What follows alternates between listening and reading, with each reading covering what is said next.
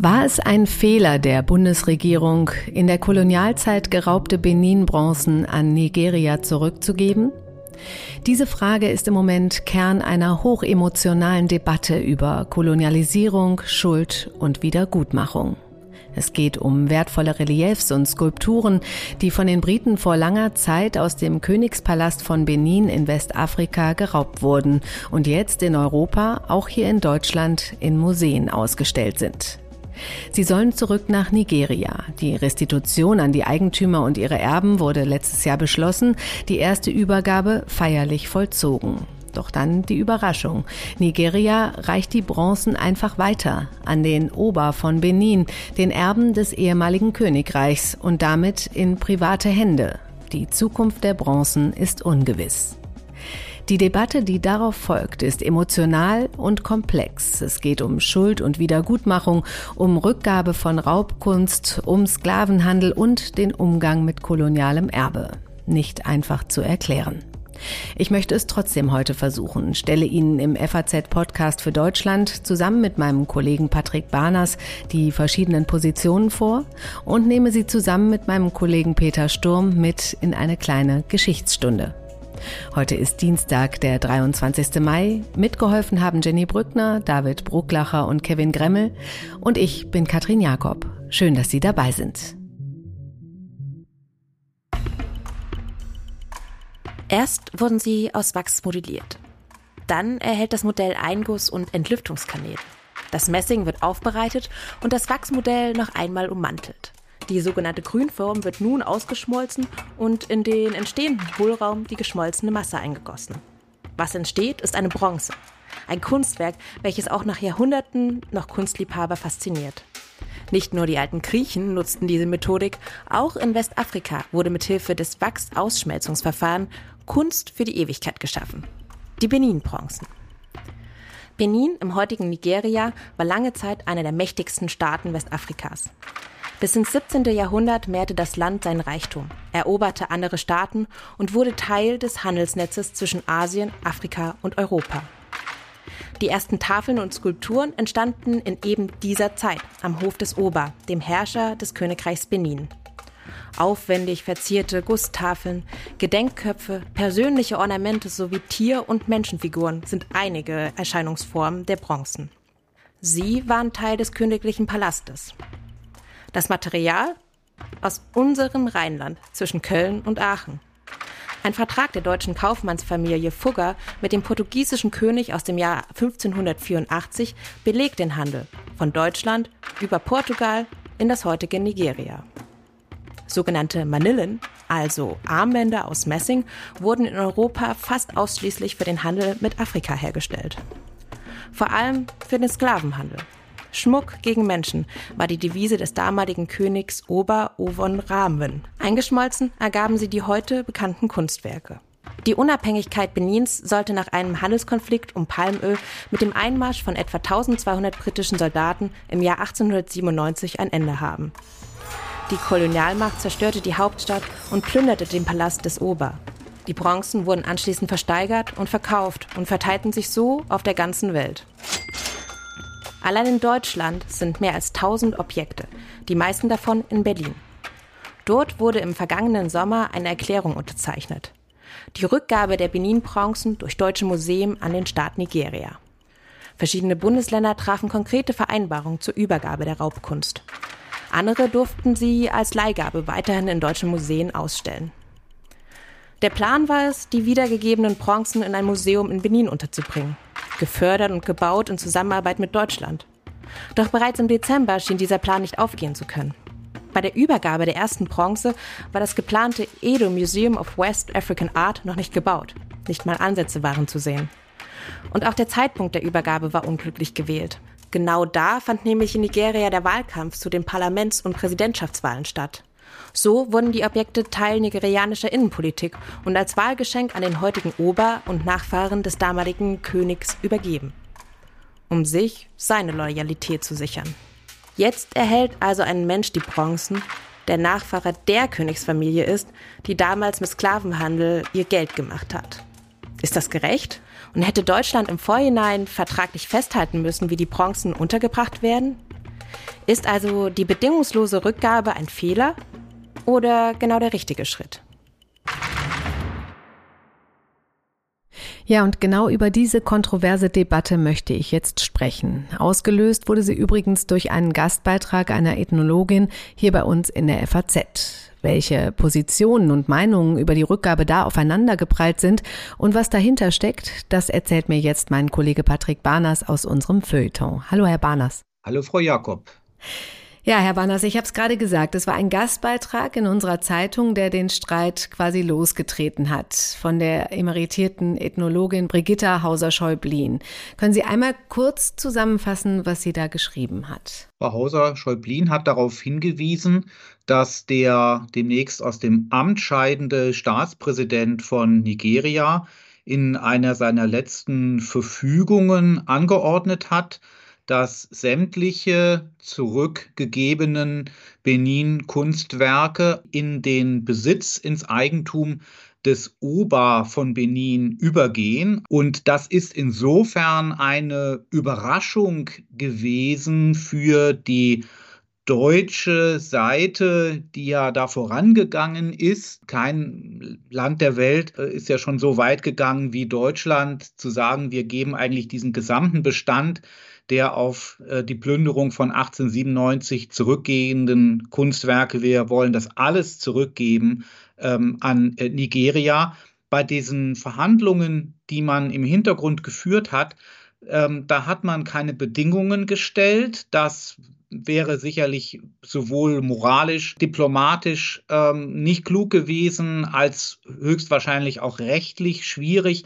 Aber trotzdem hat man natürlich auch gesprochen über die Zukunftsaussichten mhm. für diese Objekte, äh, die nun so viele Jahre in deutschen Museen verwahrt worden sind. Insofern war das schon eine etwas unangenehme Überraschung, ähm, wie immer man das jetzt bewertet, dass das Eigentum so ausdrücklich dieser Person, dieses Königs äh, zugesprochen wird. Es hat zumindest die Vorstellungen von dem, was mit den Werken in Nigeria passieren wird, wo die deutsche Seite natürlich auch mit Unterstützung logistischer Art, kuratorischer Art und so weiter ähm, sich beteiligen möchte. Außerdem gibt es ja auch Abmachungen darüber, dass ein Teil dieser Werke in Deutschland verbleiben wird oder nach Deutschland zurückkehren wird als Leihgaben dann aus Nigeria.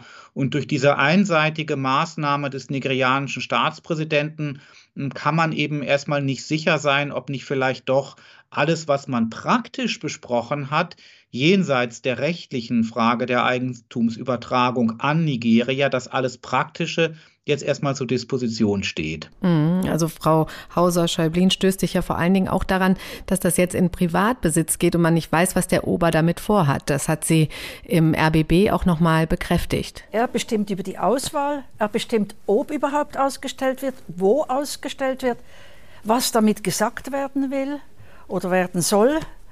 Und ja, natürlich wird es auch in einer, wie soll ich sagen, Hochstilisierung von ihm selbst. Das sind Machtinstrumente. Können Sie diese Argumente nachvollziehen? Ja, dieses Argument muss man unbedingt nachvollziehen, denn es ist ja so, diese Werke waren ja nicht eine private Kunstsammlung, die jetzt der König von Benin, der 1897 gestürzt wurde, der Vorfahre des jetzigen Königs, die der so privat hatte wie die Wittelsbacher oder wie die Hohenzollern. Denken mhm. wir an die Familie von Preußen, die jetzt auch mit, mit unserem Staat um einige Kunstwerke streitet. Da haben bei uns die Fürsten als Privatleute haben die Kunst gesammelt, genauso wie eben irgendwelche reichen Unternehmer oder Bischöfe auch Kunst gesammelt haben. Mhm. Hier handelt es sich um etwas anderes. Hier geht es darum, dass in diesen Kunstwerken ähm, sich die ganze Macht dieses Staates, dieses Gemeinwesens, dieses Königreichs von Benin verkörperte und auch alle Glaubensvorstellungen, die ganze Lebensform, insoweit sie eben sich um diesen Königshof zentrierte. Und heute ist es so, dass eben dieser dieser König keine staatsrechtliche Funktion mehr hat. Also der hat nach nigerianischem Staatsrecht, hat der nicht, nicht mitzureden, aber er lebt weiter in Benin City. Sie, sie sind schon vor vielen Jahrzehnten dann aus dem, aus dem Exil zu, zurückgekehrt. Und um ihn herum ist eben immer noch eine Gesellschaft, die natürlich in vieler Hinsicht jetzt viel moderner ist als die von, von 1897. Und trotzdem gibt es eben diesen, diesen König noch und es gibt eben auch nach wie vor diese Vorstellungen, die sich eben an die Bedeutung dieser Kunstschätze noch immer knüpfen. Das ist ja, wird ja auch in der Restitutionsdebatte in Deutschland ausdrücklich gesagt von den Experten, die sich da auch sehr entschieden für Restitutionen aussprechen, die sagen, es ist geradezu der Witz der Sache. Sie sprechen zum Beispiel von Resozialisierung, also wie bei wie bei Strafgefangenen, die aus der Haft entlassen werden, diese Kunstwerke kehren in dem Fall in die Freiheit in dem Sinne zurück, dass sie in ihre, ihr ursprüngliches gesellschaftliches Umfeld wieder zurückkehren. Mhm. Und dieses Umfeld ist eben ein feudaler Hof, an dem heute natürlich keine Sklavenwirtschaft mehr besteht, aber ähm, in dem, wo eben trotzdem diese Traditionen gepflegt werden. Und daher hat, finde ich, Frau Hauser-Schäublin als Ethnologin völlig recht, darauf hinzuweisen, dass man sich da jedenfalls als ehemalige Eigentümer, wie wir das dann sind als Bundesrepublik Deutschland, dass man sich dafür zumindest interessieren kann für die Frage, ähm, ja, was passiert jetzt mit den Sachen dort, wenn sie nicht in ein staatliches Museum gegeben werden, sondern wenn sie im Grunde zurückgegeben werden an diese Königsfamilie, die mit diesen äh, Kunstwerken jahrhundertelang ihre eigene Herrschaft eben dargestellt hat. Hm. Nun hat ja dieser Artikel und äh, haben die Aussagen von Frau Hauser-Schäublin die, die Verteidiger der, der Restitution und Rückgabe auf den Plan gerufen. Allen voran die Ampel. Claudia Roth hat klar gesagt, diese Skulpturen, diese Kunstwerke gehören uns nicht und deswegen müssen wir sie zurückgeben. Welche weiteren Argumente kommen denn von dort? Da gibt es ja auch noch Schützenhilfe von Experten und auch äh, Ethnologen, die das anders sehen als Frau Hauser-Schäublin. Naja, äh, Frau Roth, die Kulturstaatsministerin, die Bundesregierung, die kann ja gar nichts anderes sagen als, äh, als das, was die gesagt hat, weil es ja den, den Vertrag gibt mit Nigeria. Die sind jetzt ja dann auch verpflichtet, da würde ich auch persönlich sagen, das äh, ist, glaube ich, auch von unserer Zeitung eine ganz klare Haltung. Wir, wir können jetzt nicht dazu aufrufen, dass, dass Deutschland da vertragsbrüchig wird, nur weil sich eben, weil es eben doch Argumente gibt, dass man da vielleicht etwas voreilig und blauäugig gewesen ist. Andererseits gibt es ja auch noch eben viele andere Länder auf der Welt. Also Deutschland hatte eben einen sehr großen Bestand. Das, das äh, Ethnologische Museum in Berlin hatte den zweitgrößten Bestand von Benin-Bronzen neben dem neben dem Britischen Museum. Das ist heute vielen Ethnologen und Experten ist das heute peinlich, die stellen das so dar, als hätte Deutschland sich da eben an was ganz Schrecklichem bereichert, statt auch anzuerkennen, was das für eine Hellsicht war der damaligen Berliner Museumsleute, insbesondere des zuständigen Kurators Felix von Luschan, erkannt zu haben, was das eben hier für bedeutende Sachen sind. Und jetzt sind die Deutschen also da vorangegangen und haben Nigeria dieses große Geschenk ähm, gemacht, dieser kompletten Rückgabe. Aber die anderen Länder und auch andere große Museen, es ist auch nicht überall Sache der Regierung, so etwas zu entscheiden, die stehen ja nach wie vor vor der Frage, will man dem deutschen Beispiel folgen? Und da muss sich, glaube ich, die Bundesregierung auch sagen lassen, ja, also so wie es jetzt aussieht, ist das eigentlich eine etwas peinliche Sache. Man kann nicht sagen, dass die Deutschen das so gut überlegt haben, dass da jetzt bald andere nachziehen werden. Im Gegenteil, aus England hat man gehört, dass auch schon zugesagte Rückgaben, etwa von der Universität Cambridge, einstweilen erstmal aufgeschoben wurden. Die ganz große Rückgabe würde ja anstehen für das britische Museum selbst, wenn die ihren Riesenbestand zurückgeben oder aufteilen würden. Und das steht jetzt eben auch in den Sternen. Und da kann man auch sagen, ja, da sind die, sind die Deutschen wollten es richtig machen, wollten klar, klar Schiff machen, reinen Tisch machen. Und das klingt natürlich auch für die Politiker viel schöner zu sagen, ja, Deutschland geht hier voran, wir, wir waschen unsere Hände jetzt endlich in Unschuld, indem wir alles weggeben. Und die praktischen Probleme, aber auch Probleme eben der tatsächlichen Beziehungen, auch der tatsächlichen moralischen Verstrickungen im Sklavenhandel auf, auf beiden Seiten oder auf allen drei Seiten, Europa, Amerika und die afrikanischen Fürstentümer und mächtigen Reiche, die Sklavenhandel betrieben waren. Äh, all das hat man eben nicht gesehen. Und man muss ja auch sehen, die noch bis vor kurzem, also 2019 hat der nigerianische Botschafter das gefordert von Deutschland, diese, diese Rückgabe. Und im Grunde fast sofort, zwei Jahre danach, gab es dann die entsprechende Absichtserklärung. In den Jahrzehnten davor hat man diese Forderungen immer von oben herab abschlägig beschieden, die Leute vertröstet und gesagt, ja, das kommt im Grunde gar nicht in Frage und so weiter. Und hier kann man, glaube ich, doch sehen, dass eben, wie es sicherlich falsch war, früher überhaupt nichts wissen zu wollen von Rückgaben oder auch dauerhaften Leihgaben in die, in die Herkunftsländer. Zu meinen, man kann sich eines Problems entledigen, indem man es von heute auf morgen lösen will, das ist auch keine vernünftige Lösung. Hm, und wie geht das Ganze jetzt weiter? Ja, da geht natürlich jetzt erstmal, dass man wirklich mal abwarten muss, was da in Nigeria passiert. Und dann wird ja auch, wenn dieses Dekret umgesetzt wird und dem König die ersten Dinge übereignet werden, wird man ja auch sehen, was der, was der damit macht. Ich meine, grundsätzlich muss ich schon auch sagen, es hat natürlich auch eine Konsequenz, dass man sagt, wenn man das rückgängig machen will, diese Plünderung, die man im Rückblick eben so eindeutig als großes Unrecht bewertet, dass da dieser ganze Schatz mitgenommen wurde und die Stadt abgebrannt ist im Jahr 1897. Wenn man das wirklich rückgängig machen will, und es gibt diesen König ja noch und seine Familie, er lebt auch noch dort, es gibt auch den Palast wieder, der ist eben dann auch wieder aufgebaut worden. Und so hat es ja eigentlich auch seine Konsequenz. Warum soll man es ihm eigentlich nicht zurückgeben? So rum kann man es ja auch sehen. Aber trotzdem wird es natürlich dann eine, wird das eine praktische Frage sein und wird man da sehr neugierig erstmal eben weiter auf Berichte aus Nigeria äh, gespannt sein, wie das konkret weitergeht. Es ist ja zum Beispiel auch so, dass der Gouverneur von dieser Provinz, der also selber ein, dieses Museum bauen möchte, äh, wo eigentlich die, die, die Deutschen das unterstützen wollten. Dieser Gouverneur seinerseits kommt aus einer Familie, die auch beteiligt war in dieser Krise von 1897. Damals ist der König ins Exil geschickt worden, aber es ist ja nicht das ganze Volk vertrieben worden. Und aus der Elite äh, haben auch, äh, haben dann auch Leute kollaboriert äh, mit, den, mit den Engländern.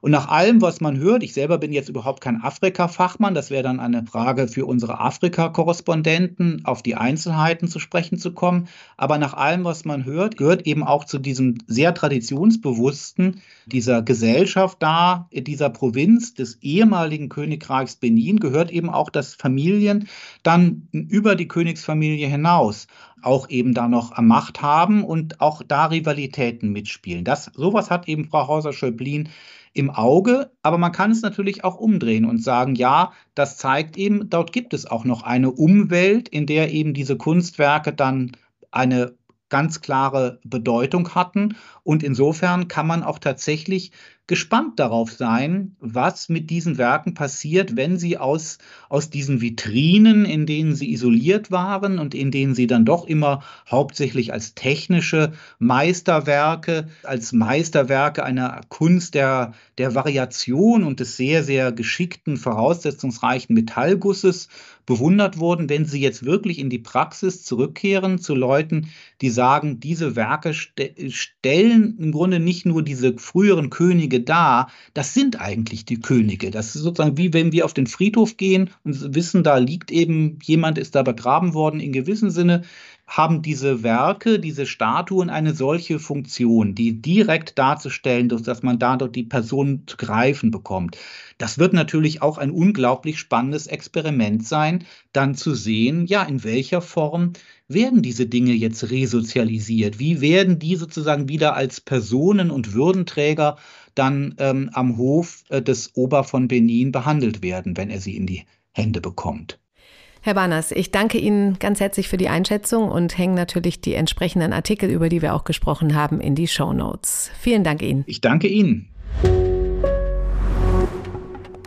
Ich spreche jetzt mit meinem Kollegen Peter Sturm, den Sie schon als History-Experten aus mehreren Folgen dieses Podcasts kennen. Und zwar über die größeren geschichtlichen Zusammenhänge. Hallo, Herr Sturm. Hallo. Herr Sturm, äh, die Diskussion über die Rückgabe deutscher Benin-Bronzen an Nigeria und ihre Weitergabe an den König von Benin als den Nachfahren der Sklavenhändler, die wird ziemlich hitzig geführt. Die verschiedenen Positionen haben wir eben gehört. Damit ist aber auch die Debatte um Schuld und Wiedergutmachung neu belebt worden. Was denken Sie über diese ganze Diskussion? Das ist ja eigentlich ein Thema, bei dem wir Deutschen als Experten gelten, weil seit 1945, wenn wir etwas geübt haben, dann ist es Vergangenheitsbewältigung. Aber dieses Kolonialthema ist trotzdem jetzt für viele neu. Und da weiß man nicht so genau, wie reagiere ich da am besten. Die naheliegende Reaktion ist natürlich entschuldigen, die in Rede stehenden Kulturgegenstände zurückgeben und dann fühlen wir uns wieder gut. Mhm. Ist nur die Frage, ob das in dem Fall auch eine der Geschichte gemäße sozusagen, es ist vielleicht eine etwas komische Ausdrucksweise, Reaktion ist, ob es nicht möglicherweise sehr große Unterschiede gibt im Vergleich zu dem, was wir bisher unter Vergangenheitsbewältigung und der Aufarbeitung der Geschichte, also hauptsächlich der NS-Zeit, verstanden haben. Wir müssen uns nur die Weltgeschichte mal ganz kurz anschauen und diese Weltgeschichte ist randvoll mit Ereignissen, die aus heutiger Sicht einfach nur barbarisch sind. Und ein Aspekt, der natürlich barbarisch ist, barbarisch war, ist der Sklavenhandel, also Menschen als rechtlose Ware. Das Thema, über das wir jetzt hier dann konkret reden in dieser aktuellen Diskussion, betrifft jetzt vor allen Dingen Afrika. Und in der Zeit der kolonialen Expansion treffen Europäer in Afrika in Sachen Sklaven und Sklavenhandel auf eine, klingt jetzt zynisch, aber eine eingefahrene Logistik mit einheimischen Händlern, also Lieferanten und Händlern, die teilweise Einheimische sein können, teilweise aus anderen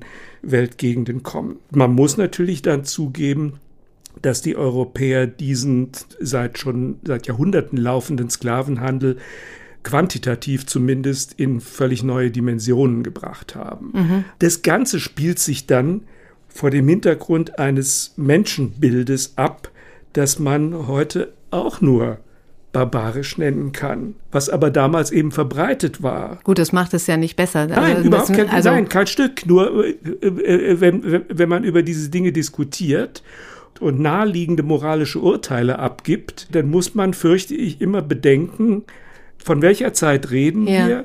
Wie dachten und handelten die Menschen mhm.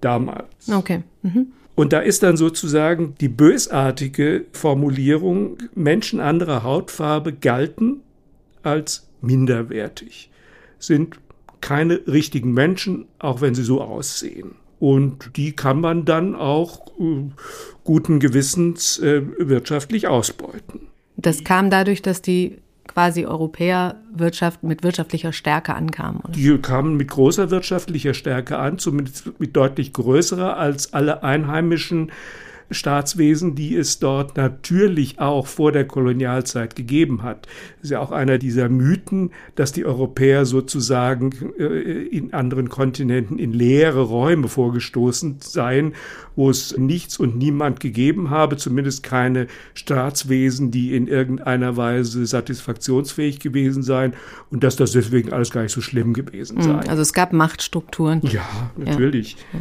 Natürlich. Und die mildere Variante dieses Rassismus ist dann die, die auch auf das gute Gewissen der Europäer abhebt und sinngemäß sagt, ja, diese armen, unzivilisierten Menschen, die müssen missioniert werden und kriegen dann die einmalige Chance, sich unter Anleitung, Ab, Anführung, Abführung der äh, Weisen irgendwann mal zu wirklich zivilisierten Wesen zu entwickeln. Das war die Denkweise. Das war die Denkweise, die, die, die wir natürlich nicht, nicht mehr gut finden, ja.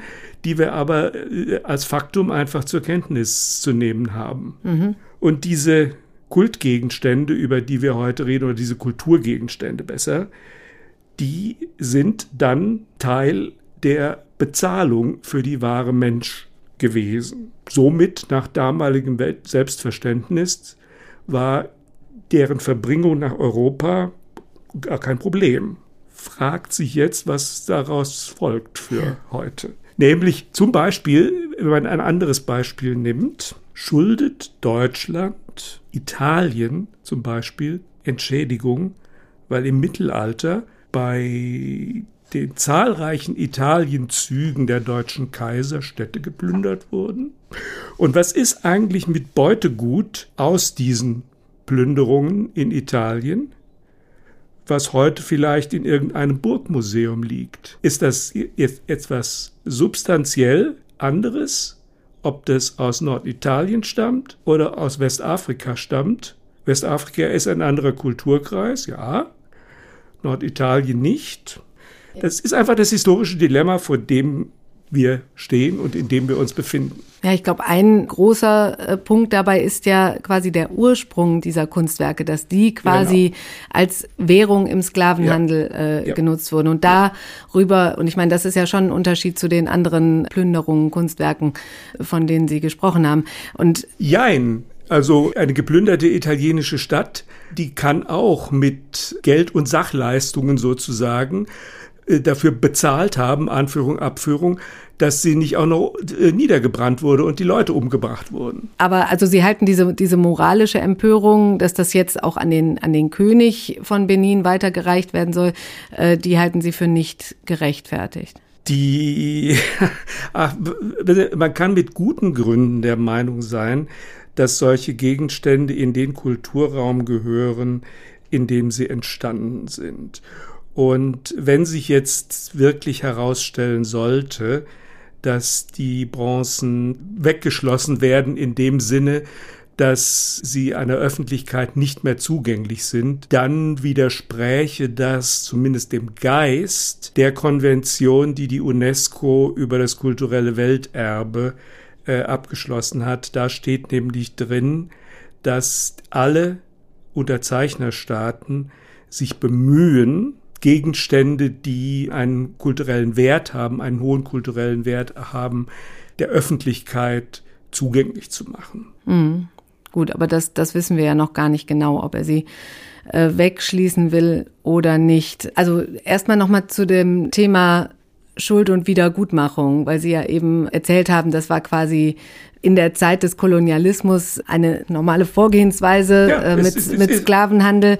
Aber dass jetzt die Deutschen diese Artefakte wieder zurückgeben wollen, weil sie sagen, die gehören uns nicht, die haben wir unrechtmäßig erbeutet, die haben wir gestohlen sozusagen, das ist doch eigentlich ein guter Zug, oder nicht? Es ist ein moralisch unangreifbarer Zug. Aber ich habe das Gefühl, betone Gefühl, dass es auch ein bisschen eine Flucht aus der Geschichte ist. Das knüpft dann an meine Eingangsbemerkung an, dass uns da ein Thema ereilt hat, mit dem die meisten nicht vertraut sind. Und bevor es sich dann möglicherweise zu einem Riesenproblem entwickelt, wo man dann vielleicht international noch am Pranger steht, dann sucht man den schnellen Ausweg. Also weg mit den Sachen und damit gehören wir dann wieder zu den Guten. Und mhm. dass das dann möglicherweise einer wirklich ernsthaften, tiefgehenden Aufarbeitung des Themas Kolonialismus im Wege steht. Das äh, wäre zumindest eine Diskussion, die es wert ist, geführt zu werden. Jetzt halten ja manche die Diskussion, die jetzt entbrannt ist, für ein Abbild des Kolonialismus, denn die Europäer wollen ja, die sind ja sehr empört darüber, dass das an den König gehen soll, vielleicht in Privatbesitz gehen soll. Die Europäer wollen also auch bestimmen, was mit den Bronzen passiert, hatten auch ein Museum vorbereitet und so weiter. Wie sehen Sie das? Ist das ein Abbild des Kolonialismus? Kann man so sehen. Eine zynische Hälfte in mir würde sagen, das gehört in diesen Kulturkreis und wenn es in diesem Kulturkreis üblich ist, dass es im Privatbesitz irgendwelcher Fürsten oder Fürstennachfahren sich befindet, okay, nicht schön vom europäischen Standpunkt aus, aber wer sind wir zu sagen, die ganze Welt muss unseren Standpunkt teilen, was die Präsentation von Kultur und Kulturgut betrifft. Hm. Also, um das nochmal zum Abschluss äh, zu fragen, Sie sind schon der Ansicht, die Bronzen sollen zurückgegeben werden, aber sie sollten weiter ausgestellt bleiben? Ja. Ja, ja wenn man der Meinung ist, dass das kulturell wertvolles gut ist, dann sollte es der Allgemeinheit in welcher Form auch immer zugänglich bleiben. Und ja, ich bin schon der Meinung, gerade Kulturgegenstände entfalten ihre, ihre, ihre Wirkung erst richtig, wenn sie sich in dem Kulturkreis befinden, in dem sie entstanden sind, weil nur da der richtige, der naheliegende Kontext hergestellt werden kann. Hm. Und trotzdem sollten wir nicht damit denken, dass unser Gewissen dann rein ist, wenn wir es zurückgegeben haben. Nee, den Kolonialismus hat es gegeben. Mit diesem Faktum müssen wir leben und es kann nicht schaden, sich daran zu erinnern, ohne jetzt dann in diese Übersprungshandlungen zu verfallen und zu sagen, dass nichts schlimmer war auf der Welt als das, weil da kommt dann wieder äh, mein Historikerherz äh, heraus und sagt, Moment, alle Übertreibung stößt irgendwann, wenn es um Historisches geht, an den Holocaust. Und wenn wir an anderer Stelle übertreiben, dann relativieren wir in gewisser Weise dieses wirklich einmalige, einmalig schreckliche Ereignis. Herr Sturm, ganz herzlichen Dank für die Einordnung. Bitte gern. Ja, ein hochkomplexes Thema, hochemotional und vielschichtig. Mich würde interessieren, wie Sie darüber denken, über die Rückgabe der Benin-Bronzen, über Wiedergutmachung und koloniales Erbe. Schreiben Sie uns gerne an podcast.faz.de. Ich darf mich von Ihnen für heute verabschieden und bedanke mich fürs Zuhören. Morgen ist meine Kollegin Angelika Fey für Sie da mit einer Sendung zum Thema Einsamkeit. Machen Sie es gut.